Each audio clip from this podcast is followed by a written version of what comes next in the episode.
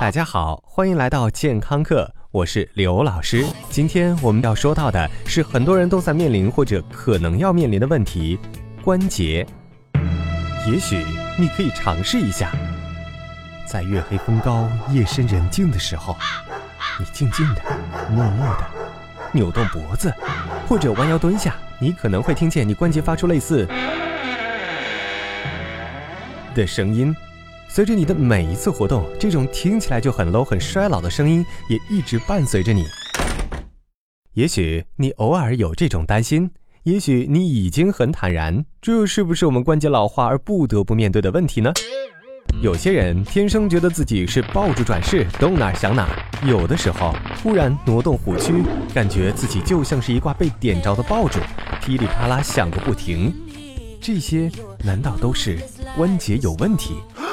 首先，刘老师要提醒所有的同学，就像汽车上有些部件保修期限很短一样，我们的关节是有使用次数限制的。虽然人体的髋关节、膝关节、肱骨、肘关节等等都已经可以进行人工置换，但人体有二百零六块骨头，分为七大关节、无数小关节，能维修的还是少数，还有很多都只能忍着。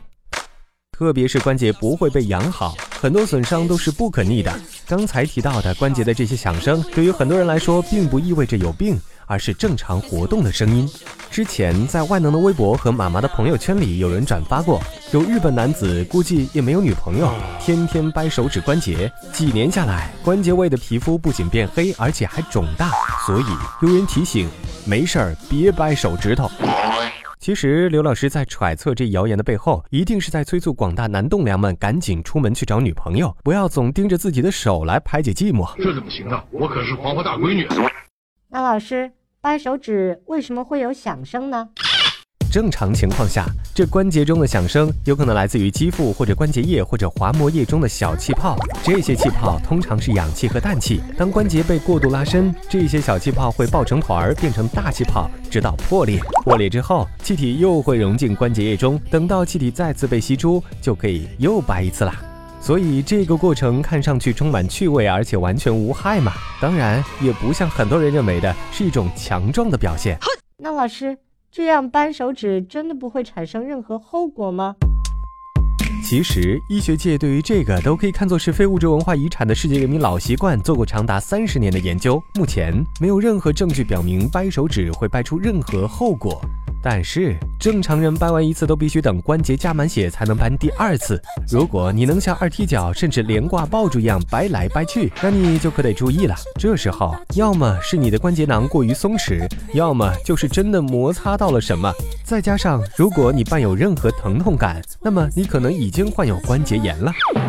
还有同学因为羡慕其他人能像功夫巨星般的掰手指，使劲儿对自己的关节下手，那韧带拉伤也是常有的。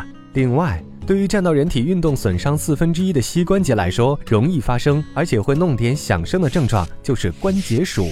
没错，老鼠的鼠，听上去是一只可爱的尤物，但其实关节鼠是你膝关节中组织碎裂之后留在关节里的自由人。它不仅会让你的关节弹响，甚至可能引起关节交锁，也就是卡住你的关节。所以总结一句，如果你的关节有任何疼痛或者不适，那就要去咨询医生。如果你没有，只是掰着玩儿，也没有什么大不了的。如果你掰不出来声音，千万不要羡慕动作巨星。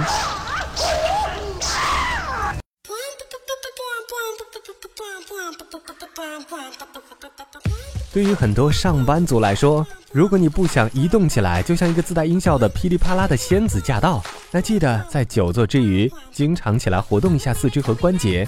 像刘老师一样，做一个安静的美男子。好的，感谢收听，回见。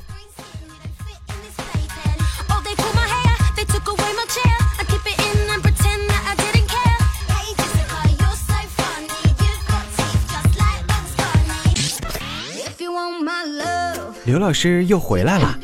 除了化作你家 WiFi 流量之外，刘老师还可以存在于以下地点：微信平台搜索“健康课”的全拼。官方讨论群九四四零八零七八以及百度贴吧，回见喽。